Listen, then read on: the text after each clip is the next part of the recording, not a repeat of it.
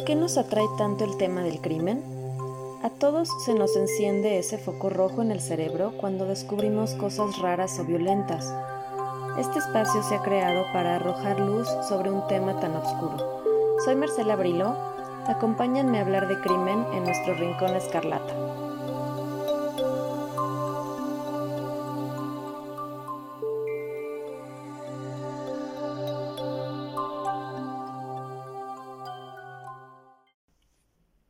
¿Cómo están? Espero que muy, muy bien. Soy Marcela Briló nuevamente y estamos en el segundo episodio de la serie de los monstruos que nos aterrorizaban de niños, ya acercándose cada vez más estas fechas que son las que más nos gustan del año, yo creo que a la mayoría, que son Halloween y Día de Muertos, ¿no?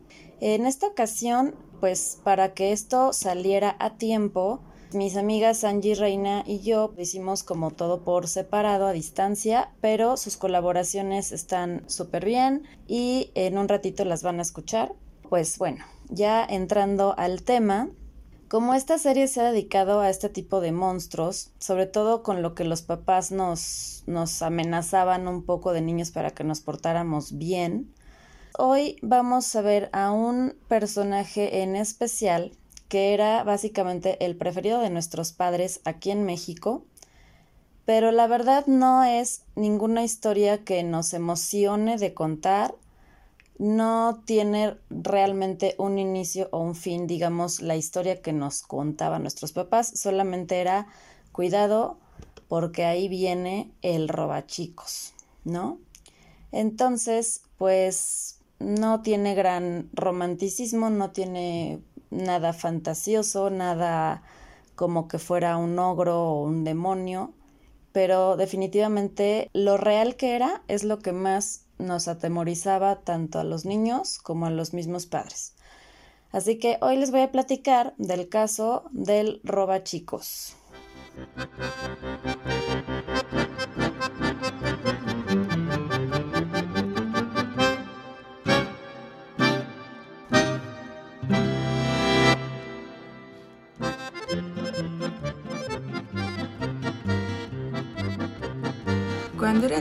Este personaje estaba muy de moda. Les estoy hablando de hace más de 25 años. Recuerdo que los papás lo ocupaban para todo. No querías hacer la tarea, te va a llevar el robachicos. Te salías sin permiso, te va a llevar. No obedecías a tu mamá, te va a llevar. Le gritabas a tu mamá, te va a llevar. Para todo se empleaba él. En este caso, pues no aplicaba porque yo era una niña muy tranquila. Más que nada, eh, mi historia es yo creo para relatarles estos traumas que uno carga con este tipo de personajes. Porque de eso sí puedo recordar que los domingos en el canal 9, la única programación que pasaban, sobre todo cuando uno tenía televisión abierta nada más, pues era partidas de fútbol o películas mexicanas. En estas películas mexicanas retrataban el tema de, que se robaban a los niños, eh, también de que se los llevaban para quitarles los órganos y venderlos, o para llevarlos al extranjero, o también para ponerlos a trabajar. Eh, otro de los programas que a mí me, me marcó con su simple apertura es uno muy famoso en México que se llama Mujer Casos de la Vida Real y lo conducía la primera actriz mexicana Silvia Pinal. En él podíamos ver en la apertura que está una mamá con el niño, de repente el niño se jalonea un poquito, la mamá se descuida y el niño desaparece. Ver a la mamá como llorando desesperada por él también fue algo muy impactante. Y en el canal 5, que era en donde pasaban las caricaturas, en los comerciales había un apartado que se llamaba Servicio a la Comunidad, la verdad no sé si todavía lo sigan pasando, pero en ese tiempo era muy frecuente que en cada comercial lo transmitieran y ahí ponían la ficha de, las personas. Pues sí, obviamente se perdían mujeres, eh, señores, señoras, pero sobre todo hacían hincapié en estos niños. Con todo este temor, cuando yo llegaba a casa de mi abuela, que regularmente la visitábamos los fines de semana, ella lo materializó había un señor que vivía por su casa que no tenía buena pinta, se veía como mal encarado, se veía raro. Y ella nos comentaba que ese señor se llevaba a los niños. Todavía se reforzó más esta idea porque mi abuelita era una persona muy dura. Puedo decir que a veces hasta pleitera, o sea, ella sí peleaba y todo en la calle, no a golpes, o sea, sí a palabras porque ella tenía una mirada muy fuerte y una actitud también muy desafiante. Todo mundo sabía cómo tratarla. Cuando salíamos con ella y decía que estaba el sujeto por la calle, eh, ella nos atravesaba la calle y decía a veces que no lo viéramos ni siquiera los ojos. Entonces, todo esto pues te hacía pensar que era un sujeto de armas tomar. O sea, que no era a lo mejor una historia la que te estaban contando para espantarte, sino que realmente podía pasarte algo si te encontrabas con él. Y pues uno siendo niño, pues eras indefenso, no te podías defender como a lo mejor y lo puedes hacer ahorita. Sí, pues efectivamente, como dice Angie, este tema de los robachicos realmente sí nos traumatizó a muchos de pequeños, porque sí era, como dice, algo muy, muy real, o sea, no es que fuera algo eh, intangible, era algo que, que te podías encontrar en el súper, acompañando a tu mamá, en un parque, este, jugando con tus amigos, entonces sí fue pues lo que más nos aterrorizaba. Pero a todo esto vamos a hablar del término, o sea, el término pues es muy claro, o sea, es muy crudo, no, no tiene nada de que deje lugar a dudas. Así que vamos a analizar algún caso, porque de algún lado tiene que haber surgido, digamos, este temor. Y precisamente lo más, tal vez lo más escabroso es que precisamente es un ser sin género, sin color, sin señas particulares, ni tamaño, ni edad.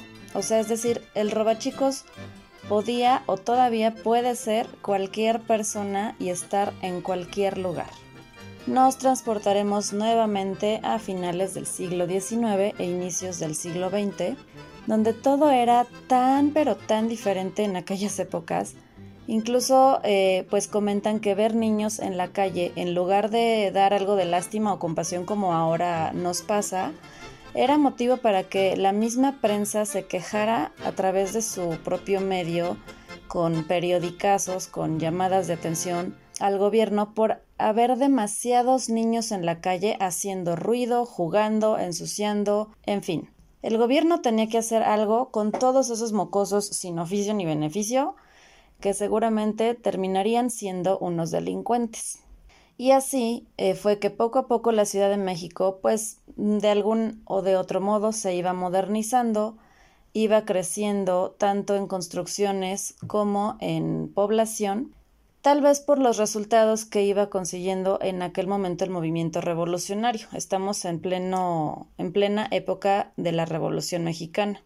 Así que crece la urbanización, aumenta muchísimo la población y por cumplir con esta norma social de que el papel de la mujer fuera símbolo de feminidad, maternidad y protección, la cantidad de niños iba cada vez más en aumento. Es decir, lo correcto era que cualquier familia con básicas posibilidades se reprodujera vertiginosamente y tuviera multitud, pero realmente multitud de hijos. De ahí que muchas de nuestras abuelas, supongo que todavía algunos de ustedes eh, han platicado con sus abuelitas, y ellas les llegan a decir, no, pues es que yo era una de las doce de hijos de mis papás, este, yo tenía ocho hermanos, yo tenía tres hermanos, o sea, sabemos que antes, pues las familias eran verdaderamente numerosas.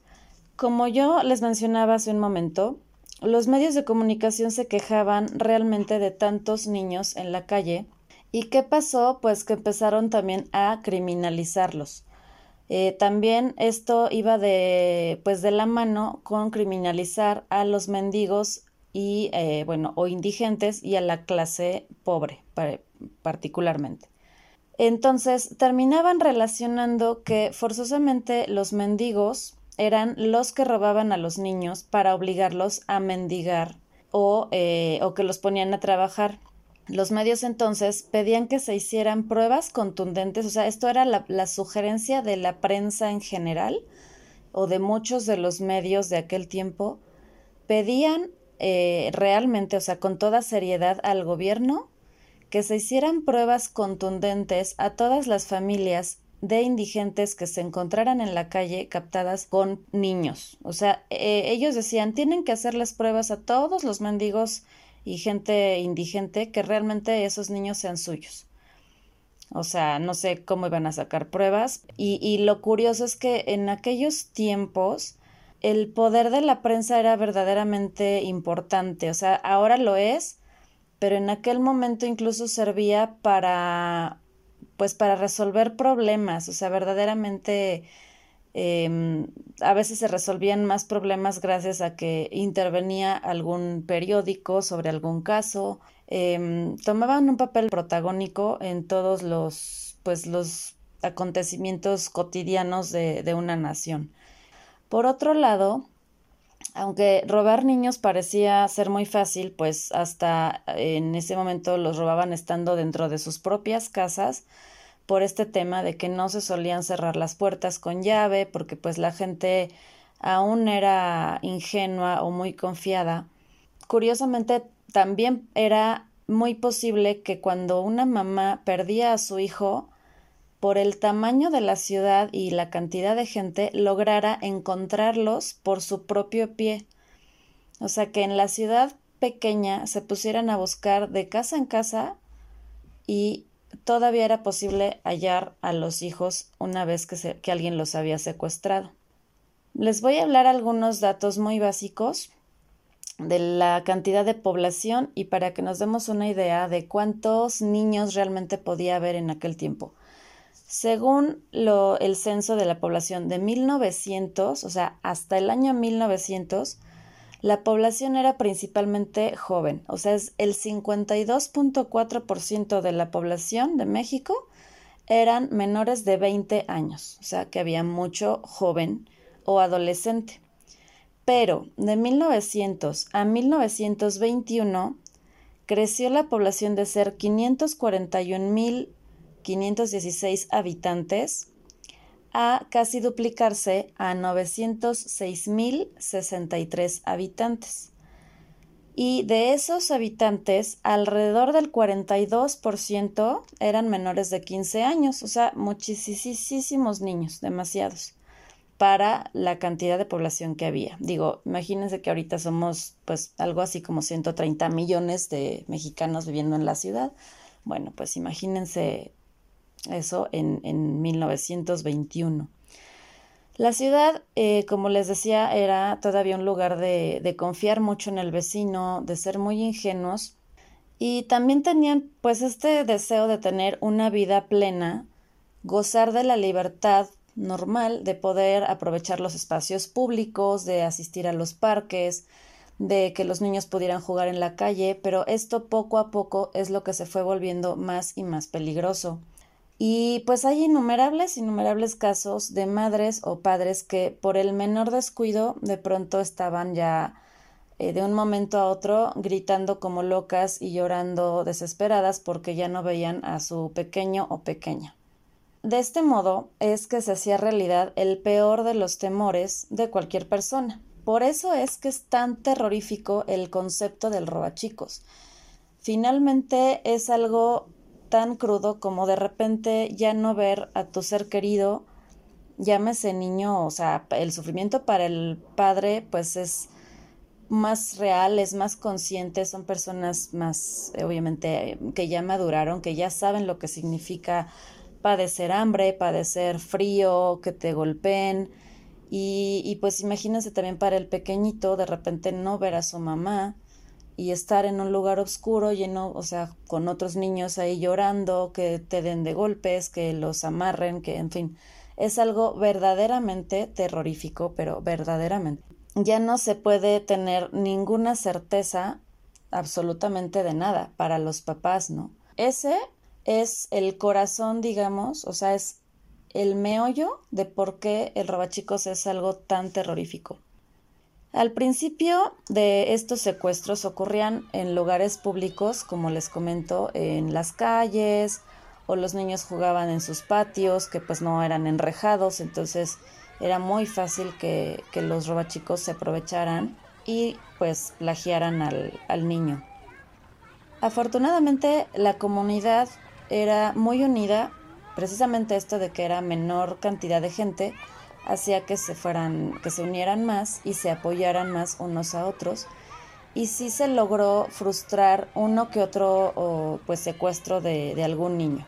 Pero, por ejemplo, está el caso de Delfina, que era una niñita en el año 1902. Era una pequeñita de tan solo cuatro años que estaba jugando en la puerta de su casa cuando de pronto un hombre se acercó con dulces, le dijo que se los iba a regalar, que se acercara, la convenció y bueno, obviamente la secuestró. Pero sus familiares alcanzaron a darse cuenta. Así que comenzaron de inmediato a perseguirlo aunque en ese momento el tipo se les escapó. Afortunadamente, como les decía, en esa ocasión el criminal terminó eh, pues ya acorralado en un callejón con un grupo de hombres pues como de la calle, posiblemente indigentes o un poco hasta ebrios, pero pues tenían buen corazón y se dieron cuenta que el hombre estaba haciendo algo terrible. Lo atacaron y ellos, o sea, digamos de quien menos lo hubieras esperado, pues salvaron a la pequeña, ayudaron a la familia de la niña y recuperaron a la, a la pequeñita delfina. Pero más temible fue aún cuando estando totalmente los niños dentro de su hogar, o sea, digamos en sus habitaciones, eh, dentro de cuartos, eran sustraídos, ¿no? como por ejemplo el caso de un bebé en 1907 que apenas tenía cinco meses y fue raptado de su cunita en su cuarto, de, pues en su cuartito de bebé, mientras su mamá lavaba los trastes. Lo mismo le pasó a la portera de otra vecindad, que también tenía a su bebé recién nacido, cuando una mujer joven llegó ahí a su, a su vecindad pidiendo alojamiento, y en lo que se distrajo tal vez para voltear o platicarle algo, la mujer entró y se robó al niñito. De estos casos, por ejemplo, pues no, no se tiene un, un final, no sabemos realmente cómo terminaron. Pero les voy a mencionar un, un ejemplo pues más positivo como de, de lo que les estaba diciendo de que también existía la posibilidad de localizar a tu hijo eh, tú mismo, ¿no? Buscando así como en realmente una aguja en un pajar. Está el caso de Rita Guadarrama, a quien le robaron a su bebé de 13 meses y Rita se dedicó, pero verdaderamente en cuerpo y alma, durante días enteros a buscar a su niño de casa en casa, de plazuela en plazuela, por las tiendas, por cada iglesia, por cada taberna que ella se encontraba, buscaba al niño. Y comentan que no comía, que no, o sea, prácticamente no se alimentaba, no tomaba agua, ella no paró en esos días de buscar a su bebé. Y buscando fue que de pronto escuchó el llanto, pues un llanto que le pareció sumamente familiar, y ella inmediatamente supo que era su hijo. Y así fue como lo encontró con dos mujeres en la plaza de la lagunilla, bebiendo con dos hombres en una taberna, y pues no explican si se generó algún tipo de pleito, si fue ayudada por un gendarme o algo así, pero pues logró recuperar a su hijo buscando de verdad dedicada ella personalmente a encontrar al niño.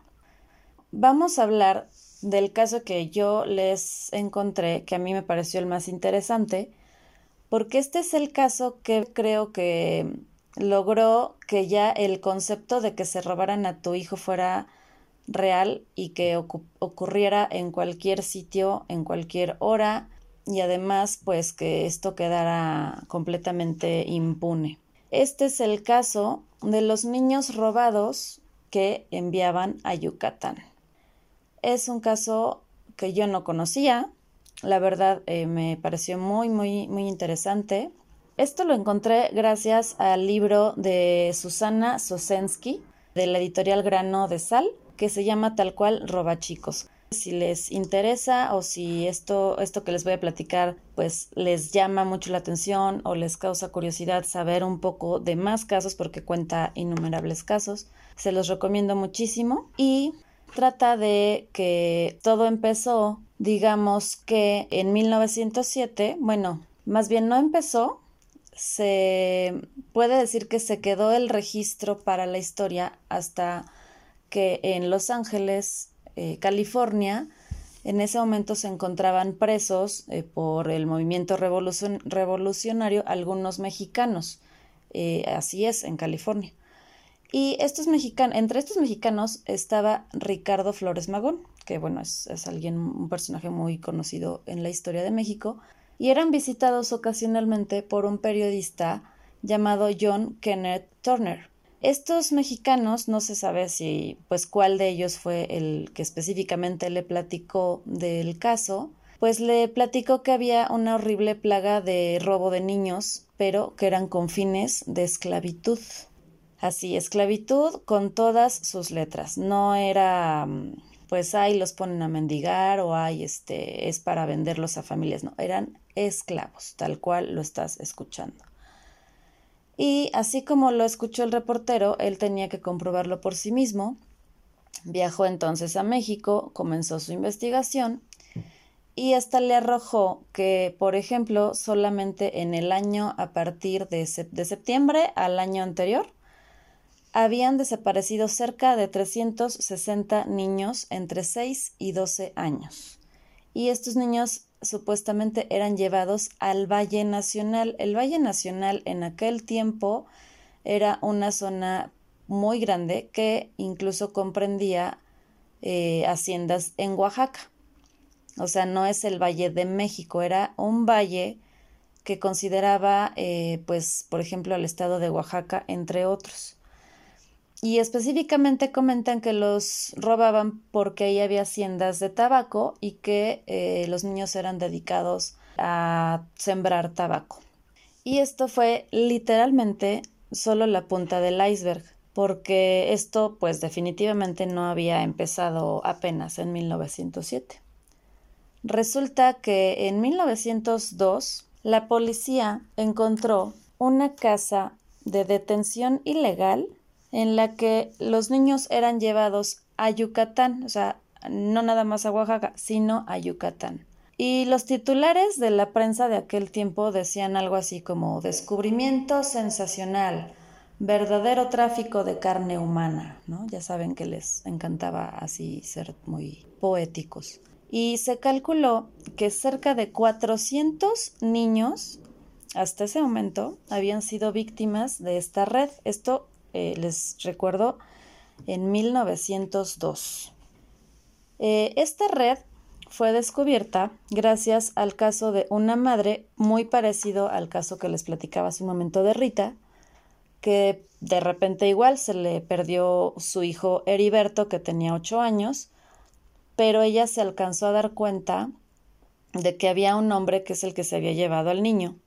Lo persiguió y en aquel momento lo perdió, pero más o menos siguió el rastro y preguntando y todo, pues por fin dio con el paradero y con la casa en donde ese hombre había llevado a su hijo. Era un galerón muy grande. Cuando ella llegó, pues les dijo, denme a mi hijo, o sea, el que te acabas de robar, el que está ahí, lo estoy viendo, es mi hijo, dámelo. Y así o sea, increíblemente, bueno, a estas alturas nos parece increíble, pero con toda la desfachatez, los hombres se negaron a entregarle a su hijo, porque ya era de ellos, o sea, ellos ya habían capturado a su hijo, ya lo tenían en sus registros y eh, pues no, no se lo iban a regresar porque pues a ellos les funcionaba a su hijo, ¿no? Esto es verdaderamente así de no creerlo y es espeluznante, pero así fue como ocurrió. Juana entonces fue por ayuda de un gendarme. Gendarme es como se les llamaba a los policías de calle en aquellos tiempos. Y ya con el gendarme, o sea, con todo y el gendarme que llegaron al lugar, eh, regresaron, pues se mantuvieron en su posición los secuestradores, o sea, el hombre se negó y definitivamente pues no, no se lo iban a regresar. Entonces fue que el gendarme acudió ya como a su, digamos, a todo su, equipo, eh, a su departamento y eh, pues ya hicieron toda una redada para entonces entrar a esta casa y tratar de rescatar no, no solo a Heriberto, pues efectivamente había más niños secuestrados ahí. Y cuando ya fue, bueno, más bien rescatado Heriberto, les dijo que había muchos niños como él y que sí eran como de su misma edad.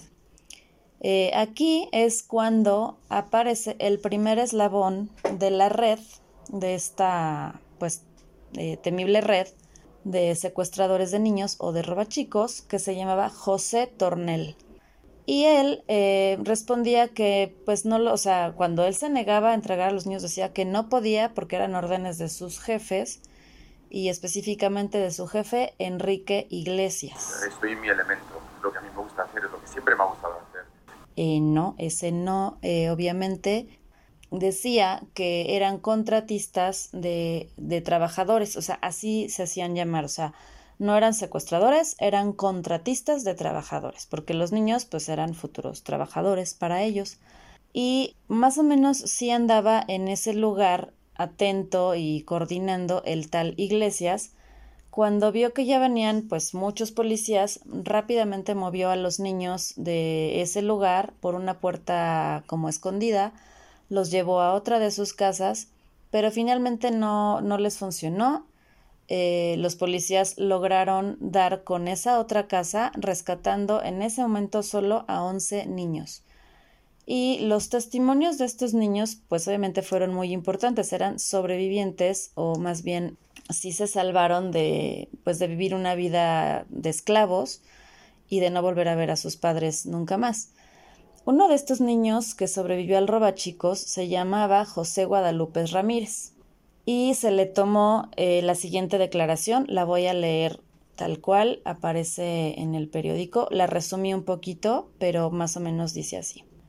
Al regresar de San Fernando, a donde fue a llevar a su padre Feliciano Ramírez las herramientas de albañilería con que trabajaba, fue tomado de la mano en la calle de Cordobanes por un individuo medio güero que después se supo se llama José Larios, que caminó con él rumbo a Peralvillo y comenzó a hacerle proposiciones para que fuese a trabajar con él, pagándoles dos reales diarios, que él, José Guadalupe, Empezó bien pronto a resistirse, no sin haberle manifestado que para arreglarse con, lo relativo al trabajo que le proponía necesitaba hablar antes con sus padres. Y cuando menos lo esperaba, se encontró en la casa número siete y medio de la tercera calle de Peralvillo, donde contra toda su voluntad permaneció hasta el viernes en el que la policía fue a sacarlos de ahí. Agregó que los golpeaban mucho durante su encierro una mujer que se llamaba Ángela Flores. Ella les daba de chicotazos y que para dormir no les daban ni siquiera un petate, que es algo así como un tapete de paja o de mimbre o de algunos eh, materiales parecidos, y que además les quitaban los dichosos reales o pesos que les habían pagado a cambio de darles de comer un plato de frijoles al día. Con esta noticia, por supuesto que se generó muchísima indignación y de ahí es de donde empezó a correr todo este caso, de donde se empezaron a salir y salir y salir datos eh, verdaderamente escabrosos. Y eh, esto ayudó también a que muchas mujeres, madres que habían sido víctimas de este crimen, acudieran entonces a, denunciar sus casos, asesoradas afortunadamente por un buen abogado que aquí comentan en el libro que era de pues como muy reconocido su, su nombre, su apellido. No dicen quién fue, solo pues que era un abogado de mucha reputación. Y en ese momento también entra a escena el jefe, pero el jefe jefe, o sea, no el jefe de este José Tornel ni Iglesias, sino el mero jefe de todos ellos. Y es el básicamente al que le podríamos poner la cara al robachicos. O sea, él sería, digamos, el rostro de lo que generó este terror en todas las familias mexicanas muy contrario a lo que en aquel momento la gente se hubiera imaginado, porque pues todos se imaginaban que los robachicos eran mendigos, que eran indigentes, que eran chilapastrosos, eh, borrachos ahí viviendo en la calle, sucios. Bueno, pues este era más bien un hombre de ya de edad avanzada, tenía 63 años y el señorito había engendrado la cantidad nada más y nada menos de 22 hijos, o sea, era padre de 22 hijos.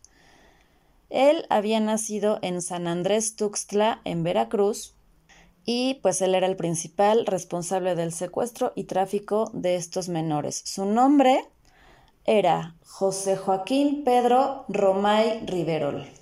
Ese es el nombre del robachicos.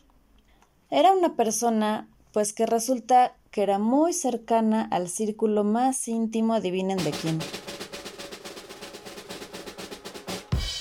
Efectivamente, del presidente de México, otra vez Porfirio Díaz. Ya esto parece más un programa de las andanzas y travesuras de Porfirio y sus cuates que un programa de True Crime, pero bueno, esto pues no es resultado de otra cosa que de la gran cantidad de años que duró el hombre en el poder y obviamente pues en su en esos años pasaron muchas cosas interesantes, así que es muy posible que en otros programas volvamos a hablar de Porfirio Díaz. Disculpen si ya aparece de veras el programa de Porfirio y sus cuates, pero bueno. Así como lo oyen, resulta que este roba chicos, este tremendo criminal secuestrador de niños, pues era pues básicamente bastante cuate del hombre más importante del país y el más poderoso.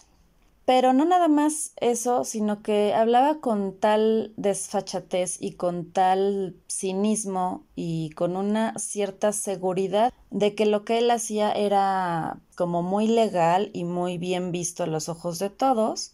Empezó él a platicar, ¿no? O sea, abiertamente todo, todo lo que hacía, eh, quienes estaban enterados, eh, quienes lo protegían o más bien, pues quienes le habían encargado este tipo de trabajo y estos eran especialmente los hacendados más poderosos de aquel tiempo en el estado de Yucatán.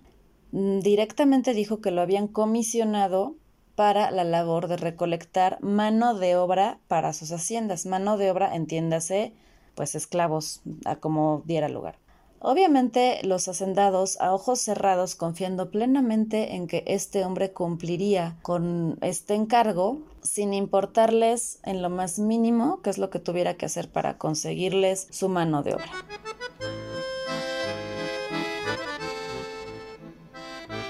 Supuestamente Yucatán en aquel tiempo era visto como un lugar peligroso, o sea, como muy exótico, muy, muy despoblado, eh, o sea, básicamente no había ni un alma. Y empezaban eh, pues los hacendados a, a tratar de sacar provecho precisamente de tanto territorio tanta riqueza natural de fauna y, flora y, de tantos recursos de materia prima, etc. Y pues no había mucha gente que quisiera llegar allá a trabajar ni a vivir ni nada, por lo que entonces pues sí, efectivamente les hacía mucha falta mano de obra, sobre todo para la agricultura de Enequén.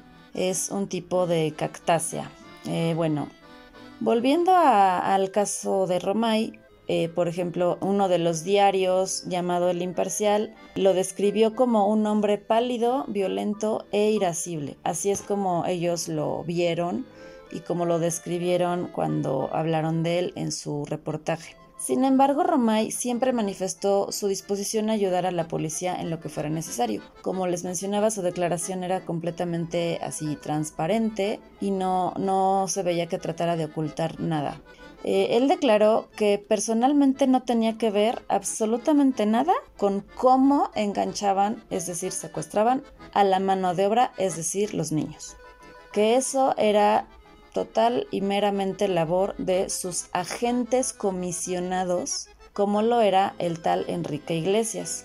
Digamos, él se zafaba del método, ¿no? O sea, él decía, a mí consíganme niños háganle como le hagan, no me importa, este, y a ver cómo lo hacen, pero me los consiguen. Y fue así como entonces él le pagaba a Enrique Iglesias, que éste a su vez coordinaba a los demás como José Tornel o Ángela Flores, que son los que tenían pues ya básicamente cautivos a los niños en esas casas, ¿no? Pero comentó que era una labor completamente decorosa y positiva para la sociedad, puesto que era con el fin de hacer crecer el estado de Yucatán en su agricultura, en su movimiento social y en su economía sobre todo, y que en todo caso estos niños serían enseñados a trabajar, serían convertidos en hombres de bien para no andar pues vagabundeando ni alcoholizándose por ahí, ¿no? Es decir, estos niños prácticamente estaban mejor en las manos de sus secuestradores, esclavizadores, que con sus familias. Así es como lo veía este hombre Romay. Además confesó que todo esto lo había hecho siempre con la protección, fíjense, o sea, de verdad lo, lo, o sea, lo descarado del caso que siempre lo hizo con la protección de la policía que estaba en los ferrocarriles al momento de transportar y abordar a las remesas, o sea, así le decía a los niños, las remesas, y que jamás impidió que los gendarmes entraran al vagón de los niños a ver qué llevaban, o sea, era de no estoy escondiendo nada, ustedes pueden entrar cuando gusten este, y ver pues que efectivamente me estoy llevando a 25 niños que están llorando y que están sufriendo y que se ven flacos y tristes porque están secuestrados, pero ahí están, o sea, ustedes véanlos por sí mismos, no estoy haciendo nada ilegal, según él, ¿no? Entonces, pues para él su trabajo era algo totalmente transparente y con responsabilidad social. Por último, dijo Romay que para estos trabajos, para este tipo de, de se coordinaba con el general Luis Legorreta, o sea, era un general, quiere decir que estaba activo en el ejército y que ese general coordinaba también estas labores. O sea, imagínense al grado que estamos llegando. Ese general le había pedido un permiso pues al presidente Porfirio Díaz para transportar reos rateros, o sea, eh, y que además estos reos iban a llegar a trabajar específicamente al Valle Nacional que les mencionaba, que eran otras haciendas en Oaxaca. O sea, todo súper retorcido porque, pues me imagino que fácilmente Porfirio Díaz dijo, ah, pues sí, este, van a transportar a reos, que a lo mejor ya hay una sobrepoblación en la cárcel, este, pues sí, los van a llevar a trabajar, pues está bien, sí, me parece buena idea, lo apruebo sí le creo que, así lo hayan plasmado, digamos, en, una petición escrita y que Díaz lo haya firmado, aunque a lo mejor después Díaz sí supiera realmente qué es lo que estaban transportando.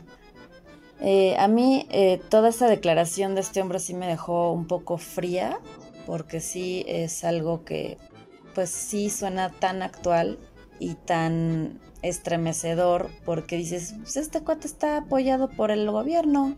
O sea, sí es muy desalentador enterarte de algo así. Y pues esa fue su declaración. Y cuando interrogaron al otro a Iglesias, pues dijo que él tampoco tenía idea de cómo sus agentes ejecutaban los planes. Él solo sabía que tenía que juntar determinada cantidad de niños y llevarlos eh, en barco a Yucatán y San se acabó. Y él cumplía su trabajo, él hacía su chamba y ahora sí que él no sabía cómo, pero pues sus agentes le cumplían y, y él así este pues ejecutaba también sus órdenes. Es decir, se echaban la bolita unos a otros. Entonces también eh, los de hasta abajo, o sea, eh, como la golpeadora Ángela Flores o José Tornel, negaban todo diciendo que, todo lo habían hecho por la buena, que los niños habían aceptado de buena gana, que había sido pues este voluntario que ellos asistieran este a estas casas ilegales a que no los dejaran comer ni dormir, ¿no? Entre todos empezaron a declarar abiertamente lo que cobraban por niño. Por ejemplo, José Tornel, él eh, decía que cada niño lo, vendía, digamos, a su, a su superior, que era Iglesias, por dos pesos. Y que además Iglesias le pagaba un sueldo mensual de 50 pesos. Iglesias, a su vez, vendía a cada niño por 20 pesos a Pedro Romay. Total que a estas alturas él dice que llegó a juntar la cantidad de 2.400 pesos por todos los niños que llegó a vender a Romay y además lo decía muy orgulloso, así como vean qué cantidad de dinero hice, o sea, soy súper súper bueno para los negocios. Él también decía que él no se sentía culpable, que él no sabía que esto fuera ilegal, él estaba haciendo un bien para la nación y eh, se calcula ya por los reportes que hubo de, de, niños desaparecidos en aquel tiempo, que aunque él dijo que había robado 120 niños, se calcula que fácilmente esa cantidad es del triple, aunque él como que solo mencionó 120 por alguna razón. Y bueno, efectivamente, ya con todos estos hallazgos y con las declaraciones, pues sí se dieron también, eh, pues con el final del eslabón que serían los hacendados. Fue, eh, especialmente mencionan una hacienda de Nequén en Acancé, en Yucatán. Así se llama el lugar, Acancé. Y gracias a que parece que uno de los niños que estaba ahí secuestrado se pues se escapó, de alguna manera logró mandar una carta al gobernador de Yucatán para pedirle que por favor lo regresara con su familia, que él había sido secuestrado obviamente por la fuerza, que era maltratado, etcétera, etcétera. El gobernador de Yucatán, obviamente para levantarse el cuello de lo ético que era al rescatar y recolocar con sus familias a estos niños inocentes, como si no lo supiera hace mucho tiempo que esto pasaba, pues entonces eh, actuó bien, se recuperaron a estos 54 niños. El tema es que eh, obviamente los periódicos y los medios exigían justicia, imploraban al gobierno que se les aplicara el castigo más ejemplar, por este monstruoso daño a los grandes hacendados que eran la encarnación del demonio, pues ellos son los que finalmente consumían esta, esta mano de obra. Para sorpresa de absolutamente nadie, ningún hacendado fue llamado a declarar. Absolutamente ningún hacendado. Reinó completamente la impunidad con todas sus letras. Por ejemplo, la justificación para dejar libre a este hombre, al, principal robachicos, eh, José Joaquín Pedro Romay, era que él era visto como uno de los hombres más ejemplares en la zona de Yucatán. O sea, era un hombre de negocios muy respetado, muy serio, muy noble y pues seguramente lo que él había hecho lo había hecho con buenas intenciones, no merecía ir a la cárcel. Así que su gran sentencia fue pagar la cantidad de 10 mil pesos, el peor secuestrador de México en, aquellos años, y quedó en completa libertad. Por su parte, eh, los demás eslabones como Iglesias y Tornel pues les ayudó en ese caso que no había tal cual una tipificación del delito de plagio de menores, pero eh, pues buscaron ahí más o menos entonces de qué los acusamos. El juez cambió la acusación en lugar de plagio por el de violación de garantías individuales y así fue que Iglesias eh, fue castigado con la terrible pena de pagar una multa de dos mil pesos y también quedó en libertad. Eh, parece que lo mismo ocurrió con Tornel y con la otra mujer, eh, que tal vez son los que por eh, este caso de que golpeaban a los niños, entonces se les acusó por agresión y, y golpes a menores, entonces pues pasaron ahí tal vez un mes, dos meses, pagaron otra poquita multa y también quedaron libres.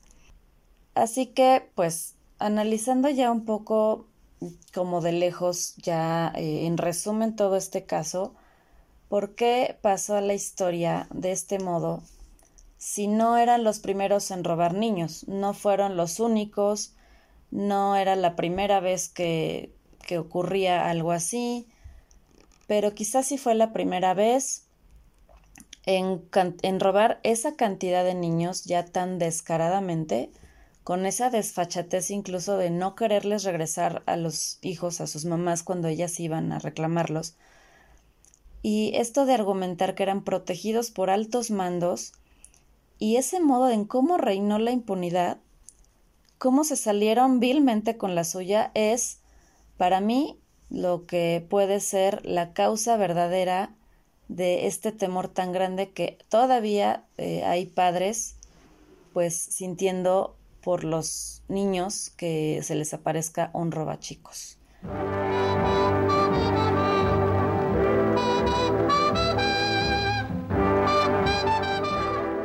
La década de los 40 es conocida como el milagro mexicano por el incremento de su economía. También hay una rápida industrialización y urbanización que podemos notar en las mejoras a la salud con la creación del Instituto Mexicano del Seguro Social. Llegan campañas de vacunación, sulfas, penicilinas y antibióticos. En el ramo de la educación, contamos con que se reparten libros de texto de manera gratuita y la educación pública se hace obligatoria. Las fuentes de electricidad llegan a estos espacios rurales que antes no las tenían, así como el servicio de agua potable. Y por otro lado, la Ciudad de México, antes llamada Distrito Federal, se convierte en el centro de vida más importante del país. Ya hay estilos de vida aspiracionales, ya encontramos hot dogs, ya encontramos hamburguesas, ya encontramos whisky, ya encontramos formas de vida que eran muy distintas a las que estaban acostumbrados los mexicanos de ese entonces. Y así es, entonces ahora viajamos unos cuantos años adelante en la historia de México, como nos decía Angie, más o menos este tipo de progreso, y si mucha gente de esa generación recuerda al México de aquellos tiempos como los años de oro, ¿no? Así que por eso el caso que ahorita les voy a platicar ya muy brevemente sembró también tanta conmoción y fue un caso tan, tan mediático, así al nivel hasta un poco absurdo. Eh, es el caso de el secuestro del pequeñito Fernando Boigas, que en el año de 1945, específicamente en eh, el 4 de octubre, se hizo extremadamente mediático y contribuyó además un poco a tener un tipo de reality show para esos tiempos en los que a la gente pues le encantaba ver melodramas y asuntos de tema familiar, así como dramas familiares, que fue exactamente lo que vivió la familia Boigas Lomelí.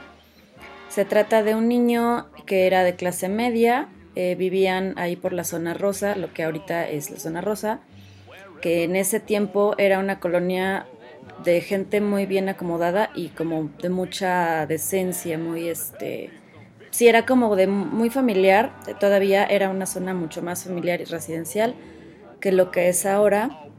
Y este día, en mayo, eh, desaparece el niño mientras jugaba con sus unos vecinitos. Eh, obviamente esto se, se volvió un, pues, una crisis para la familia. El papá se le ocurrió hacer unas pancartas para ofrecer una recompensa. En su momento fue de 5 mil pesos. Más adelante la aumentó a 10 mil. Se hizo todo, bueno, como les comentó, un verdadero show mediático. Entrevistaban a la familia, entrevistaban a la policía. Y al tener este caso tan llamativo, pareciera que México, en general, la prensa, el departamento de policía, la política, sintieron una oportunidad de tener un caso exitoso para quedar bien con la sociedad, ¿no? Y, hasta internacionalmente, pues el caso que mucha gente conoce como el más famoso secuestro de un niño, que fue el del niño Lindbergh, de un piloto estadounidense, tenía pocos años de haber ocurrido y México lo vio un poco como su propio caso Lindbergh, pero sería el caso Boigas. Entonces, bueno, fue un caso como les comento, que se salió hasta de control. Hicieron dos películas, hicieron hasta una obra de teatro, en fin. Afortunadamente el niño apareció seis meses después, la policía lo encontró gracias a un detective así como súper guau, como muy protagónico, le, lo entrevistaban, hasta le hacían ya como un perfil de, pues sí, de, de protagonista de película, así de detectives, ¿no? y apareció en casa de una mujer que lo había secuestrado con ayuda de un vecino. Ella no podía tener hijos hasta ese momento, así que se le hizo pues la mejor idea robarse un niño ajeno y eh, vivió con él durante seis meses, trató de esconderlo porque pues esto se hizo muy famoso, entonces no pudo. Finalmente unas vecinas se dieron cuenta que esta mujer ocultaba a un niño que se parecía mucho al niño que aparecía en todas las pancartas y medios de comunicación y la acusaron con la policía, así que de este modo dieron con el pequeño y fue un final feliz porque el niño regresó a brazos de sus padres pero sí el caso fue extremadamente mediático y lo importante de este caso es que logró cambiar un poco el código penal en cuanto a sentencia para personas que plagiaban niños y también en la edad que los niños debían tener para considerarse víctimas de este tipo de, de delitos. También lo que fue muy curioso es cómo con la mujer que se robó al niño se generó un tipo de empatía muy chistoso y muy... En ese momento se podría decir que sí tenía sentido, porque como era también visto que las familias fueran tan grandes, tan numerosas, que las mujeres tuvieran muchos hijos, ¿cómo podían acusar o cómo podían ver como culpable a una mujer que solamente quería ser mamá? Así que también la vieron de pronto en vez de victimaria como víctima y le dieron eh, al parecer cinco años, de los cuales solo cumplió una parte. Y pues resulta que durante la cárcel y durante su encierro eh, se embarazó y después logró tener hasta dos hijos. Y bueno, ese fue el caso de Fernando Boigas, pero también hubo otro caso eh, como cinco años después de una niña millonaria de nombre Norma Granat, que la secuestra, esa sí fue considerado el primer secuestro tal cual de niños pidiendo dinero, o sea, el secuestro como tal, no nada más robársela a ella, sino a cambio de que les dieran una gran cantidad de dinero, en ese caso pidieron centenarios de oro, que era una cantidad, bueno, así descomunal, Resultó que la niña a las 30 horas de su secuestro apareció como a unas cuadras de su casa y nunca se, se dio bien realmente con los, con, con, los culpables porque parece que culparon a unos pues que les caían medio mal a la familia y no, no hubo realmente evidencias fehacientes de que ellos fueran los plagiarios. Sin embargo, eh, pudo ser un tema entre la industria cinematográfica, que era el papá de la. El papá de la niña era un gran magnate de la industria cinematográfica en cuestión de tener salas de cine. Tenía muchas salas de cine, era dueño de los cines más conocidos en aquel tiempo y además había ganado la lotería, entonces era un tipo supermillonario pero parece ser que más bien un, digamos, rival en cuestión de esto de tener salas de cine quería comprarle sus salas y él no accedía. O sea, él fue el que realmente tuvo motivos para robarse a la niña y pues asustar de este modo, amedrentar a este hombre que era Samuel Granat, el papá de la niñita. Y casualmente a los meses de que eso ocurrió, pues el hombre accedió a venderle todas sus salas de cine al otro magnate. Si bien ahorita estamos hablando del robo de niños, con respecto a otros delitos fueron disminuyendo a partir de la década de los 40, pues esta estabilidad económica, política y social no solo repercutió en esas esferas, sino también en la parte de los delincuentes. Desde el 40 hasta aproximadamente los 80 o mediados de los 80 fue que estas cifras bajaron de los 80 hacia adelante ya fue cuando empezaron a incrementarse y algunos de los analistas de este comportamiento mencionan que fue gracias a la crisis económica que se presentó ya en esa década, que como algunos nos tocó vivirla, aunque fuéramos pequeños o en las clases de historia, nos han hecho énfasis en todas estas malas decisiones que tomaron los gobernantes y que tuvieron como consecuencia un impacto económico muy grande en las vidas de, de las personas, de, pues, de todos los mexicanos. Pero bueno, eh, realmente el terror de los robachicos para mí se centra en el caso que les conté al principio, eh, por todo lo que eso conllevó. José Joaquín Pedro Romay Riverol.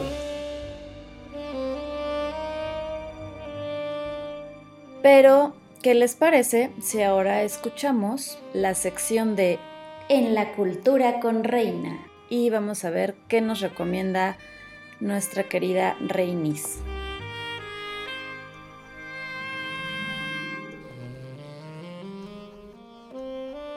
Hola, buenas noches. Pues sin duda el tema de los robachicos eh, tuvo un gran impacto en la sociedad mexicana. Muestra de ello son todas las referencias cinematográficas que podemos encontrar. Comencemos con una de las más importantes o sobresalientes, justo porque está ligada a la historia del niño Boigas. Eh, obviamente todo el drama que se vivió no pudo eh, sino inspirar un buen argumento cinematográfico. Después de tres meses, eh, una vez que él había sido rescatado, es decir, en julio del 46, se estrena en los cines de Insurgentes Savoy y Linda Vista una película titulada Ya tengo a mi hijo, dirigida por Ismael Rodríguez. ¿Quién fue el actor principal? Fernandito Boigas, por supuesto, interpretándose a sí mismo. Los periódicos decían, Fernando Boigas, al interpretar en la pantalla su dramática vida, se revela como un sorprendente actor infantil, colocándose a la altura de las grandes figuras del cine nacional. Interesante, ¿no? Otra referencia que encontré, y es un poco más en la, en la vida diaria, bueno, en, la, en las producciones de series eh, que llegan a toda la población, fue en Mujer Casos de la Vida Real. Como sabemos, eh, o bueno, aquí en México al menos, esta es una serie conducida y producida por Silvia Final para Televisa. Esta serie es importante porque duró muchísimo tiempo en teleabierta. Eh, su primera emisión fue el 4 de febrero del 86 y la última fue el 30 de noviembre de 2007. Y estuvo integrada por 21 temporadas. Entonces, sí fue un gran referente dentro de la televisión mexicana. En esta serie se tocaron dos veces el tema de los robachicos. La primera fue un capítulo llamado Nido Vacío, en donde una empleada doméstica rapta a la menor de las hijas. Y la intención pues fue venderla o darle en adopción con una familia rica. Al final eh, los papás van a, a una televisora donde piden un espacio, enseñan la foto de la niña, eh, unos vecinos de esta madre adoptiva, entre comillas, eh, denuncian o les hacen saber que su hija está en esa casa y van a rescatarla. El otro capítulo se llama Roba Chicos y aquí una pareja em, no encuentra a su hijo, está desaparecido y cuando lo encuentran está en un terreno baldío y em, claramente ha sido desmembrado y le han quitado los órganos más importantes. En esta trama o en, este capítulo, pues los papás son acusados del asesinato de su hijo y obviamente como trata de mostrar un poco esa colusión que había entre la, la policía y estos criminales que se dedicaban a la red de tráfico. Y creo que justo estos dos capítulos muestran muy, de forma muy clara cómo se veían a los robachicos en, en la sociedad en general. el objetivo de los robachicos, uno era o el tráfico de órganos o obtener niños para poderlos vender a familias ricas y que tuvieran pues estos niños, ¿no? Que darlos en adopción por una cantidad. Eh, bueno, pasando a la siguiente película que, que encontré, se llama Un par de robachicos. Esta fue estrenada en 1967 y pues básicamente son dos secuestradores que roban a un niño para pedir el rescate, pero la policía eh, se confunde y en vez de detener a los culpables, detiene a dos inocentes hombres. ¿Quiénes son estos hombres? Nada menos que Viruta y Capulina. El director es René Cardona y el guion es de Roberto Gómez Bolaños. Como nos podemos imaginar, en esta película no solamente hay tintes de drama, sino también de comedia. Por otro lado, tenemos a una película que se llama tal cual Roba Chicos. Esta fue estrenada en 1986. El director y el guionista es Alberto Bujorquez y bueno, básicamente trata de eh, un hombre que ante la incompetencia de las autoridades decide contratar a un detective para que investigue el secuestro de su hijo. Esto obliga a que se tenga que infiltrar el detective en una red criminal y bueno, dentro de todos estos vaivenes de la historia, eh, también vamos a tener a una protagonista que va a ser una mujer que va a estar muy eh, comprometida con el tema de terminar con estos ladrones de niños, con estas redes criminales. Y bueno, estas fueron las referencias en cine que encontré. Mm, no se esperen una gran calidad cinematográfica, pero bueno, creo que es importante ilustrar el impacto que tuvo o que tiene el tema de los robachicos en la sociedad mexicana. Un saludo, un abrazo y linda noche. Vaya, pues muy interesantes estas recomendaciones de Reina. Esta de ver al niñito Fernando Boigas haciendo su propia actuación de su historia está muy, muy chistoso. Muy rápidamente también comentarles que gracias a Susana Sosensky pues pude hacer esta investigación tan, tan padre y tan interesante en su libro de Robachicos y también gracias al acordeonista expertazo Antonio Barberena que me permitió usar dos de sus piezas para amenizar este episodio. Y bueno, pues por mi parte es todo. Muchas gracias por acompañarnos en esta ocasión. No olviden suscribirse aquí a nuestro canal en Spotify, eh, seguirnos en todas las redes sociales, Twitter, Instagram y eh, de repente leer algo ahí que publico en WordPress. Nos pueden escribir también a los mensajes de ahí. Esperando que les haya gustado este episodio y no olviden escuchar el siguiente que también tratará de los monstruos que nos aterrorizaban de niños. Nos escuchamos en el próximo episodio. Cuídense, bye.